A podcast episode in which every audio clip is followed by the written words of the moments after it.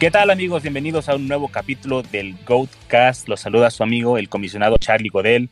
El día de hoy me acompaña el profesor OJ y les damos la previa del Thursday Night Football entre los Dallas Cowboys y los Tampa Bay Buccaneers. OJ, ¿cómo estás, mi rey? Hola, Charlie. Pues aquí ya expectantes de que empiece la temporada regular, el momento por el cual tanto tiempo hemos padecido y vámonos con la primera previa que es la de romper el nervio. Así es, pues por fin el ayuno terminó, pero antes, vámonos con un par de noticias que es el día de ayer. El corredor de los New Orleans Saints, Latavius, fue cortado y pues básicamente es un agente libre. Hay que estar pendientes de por dónde va a caer ahí. ¿Cómo ves este movimiento? ¿Cómo afecta el valor de Camara, la producción de Camara y de ah, Tony Jones? ¿Te gusta? Sí, definitivamente para Camara no creo que afecte demasiado, porque pues Alvin tiene muy bien establecido su valor de juego. A quien sí le puede ayudar, no necesariamente como un handcuff, sino como un corredor 3, quizá 4, es a Tony Jones. Afianza todo el, reporte del training camp, las mismas palabras de Sean Payton, eh, con referencia a él de que habría estado muy bien su desempeño, entonces me parece que viene a confirmar eso. Sabemos que los coaches tienen mucho de este coach speak, donde hablan muy bonito de todos, pero este tipo de acciones confirman eso. Eh, habría que esperar y ver quizá que para quienes tengan una banca profunda o que no tengan mucho valor en, por ahí en una banca, valdría la pena un stash. No es para jugarse esta semana. Hay que ver cómo lo utilizan, pero definitivamente tiene valor. Sí, para mí esto hace que Camara llegue a la conversación de ser el jugador número uno en, en Fantasy esta temporada. Creo que lo pone en esa órbita de McCaffrey, de Dalvin Cook. Y pues la verdad, Tony Jones para mí es pues, irrelevante a menos de que tengas un, un roster muy profundo, que tengas uh, muchas bancas o que se alineen muchos jugadores, entonces quizá ahí de flex, pero creo que le ayuda mucho a Camara, lo cimenta más aún en su uh, posición de running back, pues top 3 quizá. Y la otra noticia, sí. OJ, es a uh, Le'Veon Bell, que firma con los Ravens. ¿Relevante? Yo creo que no. Eh, desde el año pasado que firmó con Chiefs, yo lo dije, ya Le'Veon no parecía traer nada en el tanque, era pues obvio que en Jets él ya había perdido parte de su dinamismo, de su atleticismo, eh, lo confirmó en Chiefs y pues ahora el hecho de que ningún equipo prácticamente hubiera considerado tenerlo como un backup, porque pues los backups son como Tony Jones, gente que pasó todo el offseason en un equipo y hubo otros corredores que fueron cortados porque él ganó ese rol pues Livion Bell ni siquiera pudo ganar eso. Para mí es un, una adición de darle profundidad a la posición, porque sabemos que Ravens corre y corre mucho la bola, pero sinceramente no creo que venga a alterar nada. Eh, ni para Gus Edwards ni para Tyson Williams. No, ni yo. Si acaso ayuda, hace más accesible por ahí a Gus Edwards en algún trade ahorita antes de que empiece la temporada o lo que sea, pero tampoco creo que sea muy relevante por ahí. Y bien, oye, también queríamos mencionarle a la banda del escuadrón, antes de meternos aquí en lo que es la previa, darle unos tips, aprovechando que es Thursday Night Football y queremos darles uh, dos, tres consejos para que puedan uh, jugar mejor, ser, ser, un poquito más eficientes en el manejo de su roster, de su liga. Y bien, pues el primero es eh, los jugadores que vayan a estar alineando del partido de eh, jueves por la noche, alínenos en sus posiciones habituales, es decir, sáquenlos del flex y métanlos a running back, a tight end, a wide receiver, a donde sea. Esto les va a permitir tener más flexibilidad el domingo en caso de que haya alguna lesión y no tengan ya ese espacio del flex pues amarrado con el jugador que ya participó. Exacto, ahora sí que no maten la flexibilidad de sus equipos. Así es, también uh, pues queremos uh, recomendarles que sean pacientes, hay que ver qué es lo que están haciendo sus compañeros en la liga, hay muchas oportunidades, no se casen con su roster, uh, va a haber jugadores que pueden tirar, va a haber jugadores que deben aguantar, no hay que sobrereaccionar. Y pues hay que estar pendientes de lo que tiran ahí los otros jugadores también, si ellos pierden la paciencia, a nosotros aprovechar. Sí, definitivamente. Hay, hay dos tipos de sobrereacciones muy comunes después de semana uno, ¿no? Los que tomaron a jugadores muy buenos que por X circunstancia no tuvieron un desempeño destacable o bueno y los tiran a los waivers. Esos son un tipo de, de sobrereacción. Y el otro son los que agarran a los Nahim Himes del mundo, ¿no? Un jugador que, dadas ciertas circunstancias dentro de un juego, tuvo tanto eh, participación o volumen por situaciones muy específicas y después van y le meten el 50-60% de sus WAPs o se gastan la prioridad. Hay que estar tranquilos. Eh, sí, hay, hay, ocasiones donde en semana uno se dejan ver importantes valores, pero los stots no se dejan caer. Sí, no, no hay que perder la paciencia en una semana por alguien que drafteamos por ahí en ronda 7, ronda 8 y tirarlos, ¿no? Ahí a, a waivers. No hay que ser ese equipo, hay que aprovecharnos de los errores de esos equipos y, y tomar esos jugadores creo que es muy importante, como siempre has mencionado, el, la liga no se gana en el draft, ¿no? Este, nada más te ayuda a no perder. La liga se gana en las transacciones que hagas a través de el waiver wire, los agentes libres, eh, los trades. Entonces hay que estar bien al pendientes con eso. Así es. Bien, oye, y por último, una cosa más, nada más antes de irnos al previo de Thursday Night Football, queremos presentarles los que para el God Squad pueden ser los fantasy MVPs de esta temporada. Y pues, oye, estos son los jugadores que pueden marcar la diferencia en tu liga, pueden ser los famosos league winners y pues vamos a preverlos desde inicio de temporada, o sea, no vamos a tratar de hacer un bold prediction ni nada de esto aquí. Para ti, ¿quién puede ser el fantasy MVP del 2021? Para mí es Alvin Camara, por muchas circunstancias. Para empezar, por su talento. Alvin es un talento probado. El otro día teníamos una conversación ahí en el chat de la banda del escuadrón, ¿no? Alvin Camara lleva de cuatro temporadas en la liga, cuatro dentro del top 12, es decir, nunca ha dejado de ser un running back uno, a pesar de que ha tenido años con lesiones propias, años con lesiones de Breeze, que sabíamos que lo alimentaba constantemente, como este, este, esta válvula de escape, y con diferentes circunstancias, con diferente talento a su alrededor, Camara siempre ha producido porque es un enorme corredor en el sentido de talento. Punto número uno. Punto número dos, la competencia por targets que hay en Saints, pues es muy limitada. Eh, sabemos que está este sleeper que a mí en lo particular me encanta y que he promovido desde 2020. Tú eres testigo de ello y Twitter también. Pero por más que Marquez Callaway pudiera llegar a establecerse como ese alfa bien definido, aún con él les van a faltar armas. Porque pues por ahí podrá eh, tener un poco de participación Tyrant Yuan, creo que se apellida Johnson, que para mí ya dejó atrás a Troutman y además el uso que les dieron en preseason habla de que Troutman todavía no está ahí. Pero fuera de ellos, pues realmente no hay nada, ¿no? O sea, Trequan Smith nunca ha dado el estirón. Eh, está otro chico, Dionte Harris, que también es una completa incógnita. Entonces me parece que por talento, por necesidad, y ahora con la adición a la titularidad de James Winston, que fue a lo que muchos le huyeron, Camara para mí tiene todo para disputarle a CMC y a Cook el uno en, en cuanto al running back de la liga. Y lo que lo va a hacer el MVP es para aquellos que ya draftearon o draftearon antes de que se fuera confirmado la titularidad de Winston y lo dejaron caer, les va a redituar muchísimo. Yo me lo llegué a llevar al final de varias primeras rondas por principios de agosto y me parece ridículo dejar caer a un corredor con el palmarés en el prime en el cual está Camara en ligas redraft hasta ese nivel.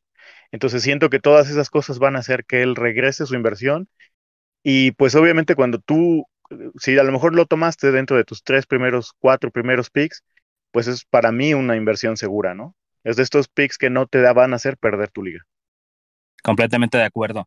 Y aprovechando ahí que mencionaste, ¿no? Que lo tomaste al final de la primera ronda, el, valor que tiene ahora ya ese pick, uh, vamos a mencionar aquí el candidato a MVP de Antonio que él mencionó a Saquon Barkley, que es muy parecido su caso en, el sentido del ADP, en el sentido del talento. Este es un jugador que es de tres downs, o sea, atrapa el balón, corre el balón.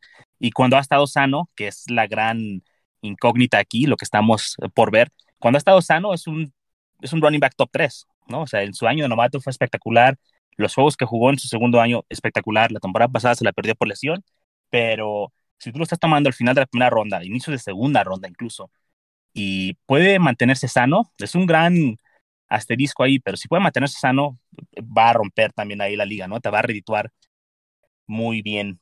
en cuestión de su, su retorno de inversión, como mencionaste. Sí, y ah. es que Saquon además, no hay que olvidarnos, ¿no? Obviamente el año pasado se lo perdió por lesión, pero además él es de los prospectos más completos como running back que han llegado a la liga desde SIC probablemente. Y además ya, ya es un, jugador probado. En su temporada de novato fue espectacular. No cualquiera llega a la NFL y hace lo que él hizo. Créanme, son muy pocos los que lo hacen. Y en su segunda temporada, a pesar de haber estado lesionado, creo que tenía un problema de una torcedura de un tobillo, ¿no? Sí, no estoy mal. sí. Eh, a pesar de eso, rindió. Y, muchos corredores no regresan de ese tipo de lesiones. Pues ya vimos a CMC, creo que él también el año pasado tuvo uno de estos.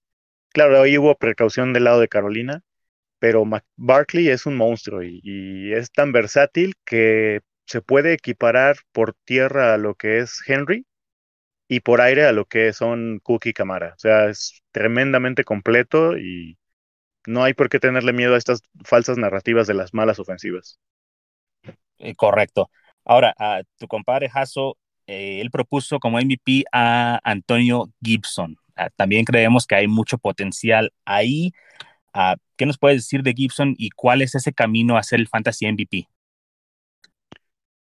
El camino pues va a ser para empezar, que mejor que trajeron a, Fitzpatrick, a Curtis Samuel, que trastearon además a este chico de North Carolina, Miami Brown, South Carolina, creo es. Em, entonces, todo eso abre la ofensiva, ¿no? Porque para empezar tienes un coreback que no tiene miedo a lanzar la bola y lanzarla profundo, que van a estar más dispuestos al ataque aéreo, y eso lo que va a hacer es descargar la caja, ¿no? Gibson, que es un corredor con muy buena carrocería, entre menos defensores enfrente, enfrente, más va a producir. Y por el otro lado sabemos, pues era, es de lo que él hizo su fama eh, allá en este eh, en, Memphis. En, en, Memphis. Del poco juego aéreo que tuvo. Él era de hecho un wide receiver convertido en running back. Entonces, todo eso, las cosas que han dejado ver de que poco a poco ha mejorado su pass protection y eso lo mencionamos mucho porque es la la llave de entrada a que los dejen entrar en tercer down y al estar en tercer down, pues es más probable que tengan targets y sabemos lo importante que son los targets aún en ligas estándar. Eh, para mí Gibson sí tiene el camino para ser un running back uno sin problema y creo que lo mejor es su ADP porque se está yendo en segunda ronda, ¿no? Sí, he ahí su, su gran valor, ¿no? el por qué puede ser un MVP, jugador que tomas de segunda ronda que bien puede terminar siendo un running back top 5 si le dan el volumen aéreo adecuado. Y vayas, ya, ya tienes un jugador de primera ronda que seleccionaste antes que él, tienes a él en segunda, tomar dos jugadores de primera ronda básicamente es una gran ventaja. O sea, es un jugador de primera ronda potencialmente que está yendo en segunda. Creo que Gibson eh, solamente nos falta ver que lo involucren más en el juego aéreo. Creo que estás en lo correcto. El hecho de que haya más armas ya en esa ofensiva es beneficioso para él. Quizá no vaya a tener el, alto volumen en acarreos o lo que tú quieras, pero va a estar más involucrado eh, de otras maneras. Por lo menos eso esperamos y creo que es una buena opción ahí como Fantasy MVP. Pero evidentemente la mejor elección, el mejor candidato es el mío, el señor Travis Kelsey, el tight end de los Kansas City Chiefs.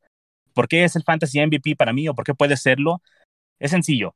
Es un wide receiver jugando de, tight end, te da una ventaja competitiva por encima de todos los otros tight ends que hay vas a estar promediando entre 5 y 10 puntos más que tus rivales cada semana. Y es más fácil encontrar esos puntos que estás dejando ir en primera ronda en un wide receiver o en un running back en rondas 4, 5, 6 que encontrar esos puntos en un tight end. Nunca lo vas a encontrar. Entonces, para mí, si tú iniciaste tu draft con Kelsey y te pudiste llevar a Antonio Gibson en segunda ronda o un corredor, dos corredores segunda tercera ronda, estás para mí en una muy buena posición para ganar tu liga porque eso significa que tomaste el mejor valor en primera ronda al final, espero. Tienes tus dos running backs, tres wide receivers y te fuiste armando tu roster de una manera que te deja aprovechar al máximo el potencial de Kelsey. Puedes tomar a Kelsey en primera ronda y arruinar el equipo con el resto de tu draft. O sea, eso puede pasar con cualquiera de estos jugadores. Pero si lo tomaste al final de primera ronda, tienes una ventaja competitiva sobre todos los Titans y sobre todos los equipos. No sé cómo ves tú ahí ese, ese pensamiento. Sí, completamente de acuerdo. Y, dijiste en promedio 5 o 6 puntos, pero cuando Kelsey tiene estos juegos donde está ya, se puede, la diferencia puede ser hasta de 15 o 20 puntos contra el resto de los tight Y ese puro diferenciador por la posición te da una probabilidad muy grande de ganar tu semana prácticamente todo el año, ¿no? Obviamente va a tener una o dos semanas bajas, pero la producción, la constancia y todo lo que pasa en Chiefs alrededor de, de Mahomes, de Kelsey y de Hill va a ser de ellos tres un enorme valor en fantasy y estoy completamente de acuerdo, ¿no? Muy bien, oye, pues vamos a ver quién, quién latina al Fantasy MVP. Y pues no los hagamos esperar más, viejo. Vamos a darles la previa del Thursday Night Football. Dallas Cowboys contra los Tampa Bay Buccaneers. Se estrena la temporada, se estrena el campeón. Y pues bien, vamos a empezar, si quieres, posición por posición con los quarterbacks. Creo que no hay mucho que decir. Dak Prescott, Tom Brady. Para mí creo que son opciones de quarterback top 8 esta semana, ambos. Ah, no sé si hay algo que mencionar. Digo, realmente Brady se va a dar un festín, ¿no? Su Sabemos que él no va, no es este coreback que les vaya a dar muchas yardas por tierra, pero es absolutamente alineable, ¿no? O sea, y además si gastaste un pick de, tu draft por Brady, pues lo vas a tener que meter, porque además Brady creo que nunca pasó de la séptima octava ronda, ¿no? Sabemos que muchas veces estos ADPs están inflados por jugadores que toman coreback antes de lo que nosotros recomendamos, pero esa es la realidad y pues hay que meter a Brady. La defensa de Dallas no es lo mejor, y Brady pues pareciera que siempre tiene algo que demostrar, ¿no? Entonces va, viene por, por más, viene recargado y creo que a Brady yo no lo veo anotando menos de unos 23, 24 puntos, lo cual para abrir la temporada en un Thursday Night Football, si por ahí hasta te da más, pues es suficiente para meter en aprietos a tu rival y que se ponga nervioso, ¿no? De acuerdo. Para mí es top 5 coreback hasta esta semana. Eh, lo veo haciendo cerca de, no sé, 25, 28 puntos. La verdad, creo que se va a dar un festín. Y por el otro lado, Dak Prescott, uh, pues sin miedo, ¿no? Ante la lesión, esperemos que ya está al 100%, pero si lo drafteaste, pues lo vas a alinear, ¿no? Tienes que jugártela con él, sí o sí, y va a ser difícil el match, no importa quién sea el coreback que pongas, entonces, pues ve con Dak. Si ya lo tienes ahí, pues hay que ir con él. Sí, sí, ahí ya no hay, no hay para dónde hacerse. Ok, OJ. Ahora los running backs. Uh, Zeke Elliott por parte de los Cowboys, sí, es un match difícil. La línea de Dallas está un poquito, ah, pues está incompleta, ¿no? Por la, situación esta de Zach Martin, pero igual, la misma lógica que con Dak. Si ya lo drafteaste, ya gastaste una primera ronda en él, pues no lo vas a sentar, ¿no? Tienes que jugártela con él y esperar que, que te pueda producir. La verdad, no creo que vaya a tener una gran semana, creo que queda fuera del top 12, pero tienes que alinearlo. No sé qué opinas tú. De acuerdo, exacto como lo dijiste. Si hay un lugar donde creo que SIC va a ayudarse para eh, hacer valor en este juego en particular, va a ser en las recepciones, porque la defensa de Tampa eh, presiona mucho al coreback, hace colapsar las bolsas rápido, y pues SIC va a tener que ser esa válvula de escape, ¿no? Por un lado, y por el otro, bueno, lo de las bajas expectativas es normal, la defensa de Tampa es de las mejores contra, la, contra el ataque terrestre de la liga, al menos si retoma el nivel que tuvo el año pasado. Entonces no esperen un juego normal de SIC donde él pasa las 120, 130 yardas corriendo. Si él alcanza 80, 90 yardas, para mí ya fue mucho, porque además, donde se vean abajo en el marcador, pues Dallas va a tener todavía más necesidad de lanzar la bola. Entonces, SIC va a comer esta, en esta ocasión por aire. Sí, y lo que decimos, hay que tener paciencia, no porque tengo mal juego significa que toda la temporada vaya a ser mala, hay que tener paciencia con sí, que es un match muy difícil. Por el otro lado tenemos a Ronald Jones y Leonard Fournette, bueno, y a Giovanni Bernard, si quieren meterlo ahí también. Uh, ¿Alguno de estos tres te parece alineable? Tal vez como flex, running back 2. Como running back 2, ninguno. A menos que te hubiera sido por esta última que hemos estado aplicando del running back hero, si de plano te llenaste de, de, bola, ¿no? O sea, agarraste un stud de running back, un tight end tipo Kelsey Waller y te llenaste de wide receivers alfa, pues a lo mejor no te va a quedar de otra que alinear a Roger o a Fournette, pero yo idealmente no alinearía ninguno de ellos como running back 2. Los pondría como flex, pero al llevarlos al terreno del flex, sobre todo en ligas half PPR y PPR, estás hablando que los estás poniendo a competir con un wide receiver que muy probablemente tiene un upside más grande. Si tuviera que escoger alguno de ellos, creo que sería Fournette, porque hay cierta posibilidad de que tengan touchdowns por tierra, dadas las circunstancias del juego. Tampa es favorito por, por, por siete puntos en un over-under de 53. Entonces, estamos hablando que más o menos hay 30 puntos pronosticados de acuerdo a los expertos de Las Vegas para Tampa. De ahí tendría que venir un touchdowncito al menos por tierra y pues ahí me aventaría la apuesta de que sea Fournette. Conclusión, no, no traten de esquivarlo si pueden. Sí, e, e, eviten ese backfield, esa es la conclusión.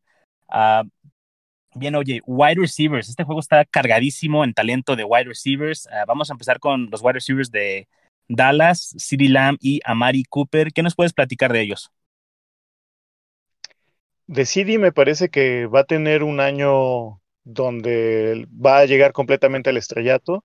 Sabemos que para los fans de Dallas él ya es una estrella, pero bueno, dentro de la comunidad fantasy de la NFL, este es su año donde se va a consolidar. El año pasado, que fue su, primer año, su año de novato en la liga, mostró de qué está hecho, tiene una gran madera, una gran proyección, y a pesar de que, compartió el campo con wide receivers tan competentes como Amari Cooper y Michael Gallup, la verdad es que mostró que es un, es un alfa, eh, lastimosamente para ellos hay dos alfas en ese equipo, al menos. Quizá habrá quien considere a Gallup un poco también un alfa entre ellos. Pero creo que el, script que va a haber en este juego se le va a acomodar mucho a él porque lo pienso que lo van a alinear en el slot. Eh, y eso le va a ayudar y va a beneficiar porque por la misma razón que te decía de Zeke, van a buscar ciertas rutas cortas para evitar toda esa presión, meterlo atrás de los backers o en los rápidos afuera para que CD se pueda llevar sus 10, 12 targets, que además por el volumen de juego que van a tener que eh, hacer por aire, para mí le da un muy buen piso. Y por el otro lado, a Mari también lo alinearía, aunque creo que de él esperaría un poquito menos, porque Amari ya tiene una química muy establecida con, con Dak Prescott. El año pasado llevan un ritmo impresionante, ellos dos como, como dúo. Pero obviamente Tampa va a hacer su plan de juego en el perímetro para cubrir a Mari, ¿no? Sí, aquí el problema que tienen ellos es el match, ¿no? Ambos son potenciales wide receiver unos, ¿no? Son por lo menos wide receiver dos altos, pero el match aquí es un poco difícil, ¿no? Con esa defensa de, de Buccaneers, pero los dos son alineables, en mi opinión. Creo que hay que jugártela con ellos. Uh, de no ser que tengas otras dos opciones por ahí de wide receivers que tengan mejores match, pero realmente yo creo que son alineables. Gallup en esta ocasión lo dejaría en la banca y creo que hasta ahí, párale, ¿no? Esos tres wide receivers es el único que hay ahí en, en Dallas. Uh, por el otro lado, OJ, Tampa Bay tiene uh, tres wide receivers que son bastante productivos en Godwin, Evans y Brown. ¿Cuál de estos tres piensas tú que es una apuesta más segura? ¿Cuál es el que tiene más upside? ¿Cuál de ellos te alejarías en este match? Mira, de entrada, la respuesta fácil es el que está lesionado, que ahorita es Godwin, ¿no?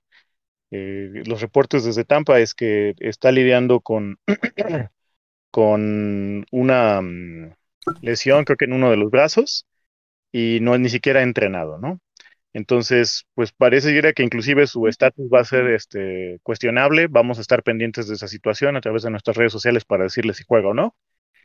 Entonces, de entrada, él eh, sí me iría con reservas. Por eso, por otro lado, hay otra cosa que juega en su contra, que a partir de que Antonio Brown eh, entró con, con Box el año pasado, eh, Tom Brady cambió de, target predilecto de Godwin a Antonio Brown. Sabemos que ellos tienen una afinidad, inclusive hasta extra cancha, ¿no? Que tienen una relación amistosa. No creo que eso le influencie mucho a Brady, porque Brady me parece un tremendo profesional, pero Brady por algo lo prefiere, se siente más seguro lanzándole la bola, y eso se refleja en el hecho de que los targets de Godwin eh, disminuyeron cuando Antonio Brown entró al campo. Entonces, de entrada yo Gadwin nunca lo he tomado en ninguno de estos drafts que llevamos de este offseason porque su precio me parece demasiado caro. No estoy diciendo que no sea talentoso, me parece tremendamente talentoso, pero creo que la situación, la, manera en la cual Brady reparte el balón dentro de sus armas ofensivas, para mí me hace alejarme. Yo quiero uno, uno dominante, ¿no? Creo que en ese aspecto Antonio Brown va a ser el ganón y bueno, sabemos que Mike Evans ha producido constantemente ya con una cantidad importante de corebacks. ¿Cómo no lo va a hacer ahora que Brady parece que viene determinado hacer todavía más yardas y touchdowns? Y además, pues es una opción confiable en Red Zone que va a usar Brady junto con Gronk, ¿no? Sí, para mí esa es la más grande virtud que tiene Evans y la más grande ventaja que tiene y por eso para mí sería el jugador con más upside Ah, es una máquina en zona roja, ah, es, es, es, muy grande, es muy físico y pues vaya, lo, buscan bastante. Es como dices tú, es parecido a, la situación que, que, hay con Gronk. Bien, oye, pues de tight end, aquí este match lo veo yo un poquito difícil. Uh, bueno, todos los tight ends son difíciles de, de, predecir, ¿no? Porque dependen mucho del, del touchdown. Gronk creo que es el que más posibilidad tiene de atrapar un, pase de anotación esta semana. Ahí creo que viene su, su valor, creo que es donde puede alinearse. Digo, si ya lo tomas, pues lo vas a alinear, mm, porque fuera del top 3, como siempre hemos dicho, top, 4, todos los demás uh, tight ends son lo mismo. Entonces, da lo mismo si alineas a, a Gronk, a que se alineas a Jared Cook o si alineas a, a Higby, no importa. Entonces, si ya lo tienes y no tienes a Kelsey, no tienes a Waller, no tienes a Hawkinson, no, a Kittle, pues vas con, con Gronk. Y es lo mismo para mí con los de los Cowboys. Y es incluso más difícil porque no sabes cuál va a ser el tight end uh, que va a atrapar los pases. Entonces, mm, no me gusta tener esa incertidumbre en esa posición, sobre todo. Si de por sí es difícil predecir, esa incertidumbre lo hace aún más difícil para mí que yo alinee a uno de esos dos jugadores. Pero, pues vaya, es, es lo que hay. Creo que uh, Gronk puede terminar dentro del top 12 esta semana por ahí por algún pase de anotación pero hasta ahí. O sea, realmente no me gusta este match para los Titans. He visto que se han generado muchas expectativas del lado de los dos Titans de Dallas y yo sinceramente no tengo un panorama claro en este momento. Sé que va a sonar muy cobardón lo que voy a decir, pero yo muchas veces se los he dicho, en este tipo de situaciones prefiero jugar a la segura y no tomaría ni a Jarwin ni a Schultz. Esperaría a ver cómo se desenvuelve, cuántas rutas corre cada uno, cuántos snaps tiene, inclusive cuántos targets, para tomar una decisión. No veo a ninguno de ellos dos como un top 6. Incluso no. podría ser que se cancelen en uno al otro. Entonces, no me urge usar a ninguno de ellos dos. Esperaría a ver si alguno de los dos surge como una opción clara, pues para meterle a waivers. Pero realmente no los alinearía. De Kronk, si lo tengo es porque me casi casi me aguanté de Tyrant hasta el último y como dijiste lo tengo que alinear. De acuerdo. Pues bien, oye, creo que con eso cubrimos ahí a los dos equipos. Ah, vamos a tener el resto de los matches el día de mañana, así que atentos para eso. Y sin más, pues feliz inicio de, temporada. Buena suerte para todos. No olviden darle like, suscribirse aquí a, nuestro podcast y a nuestras redes sociales para que tengan ahí todos los tips, todas las noticias, y tengan acceso a nosotros y esperamos que puedan lograr muchos campeonatos esta temporada. Así es. Y recuerden, el, el final, el, el, fin último de que existe el Goat Squad es que la banda del escuadrón domine, gane campeonatos y se vuelvan personas que todo el tiempo estén en playoffs ganando, dominando. Así es, encontrar el éxito consistentemente. Así que ya saben, banda, suscríbanse, denle like, síganos en redes échenle muchas ganas. Hasta luego, Jake. Hasta luego, banda. Adiós.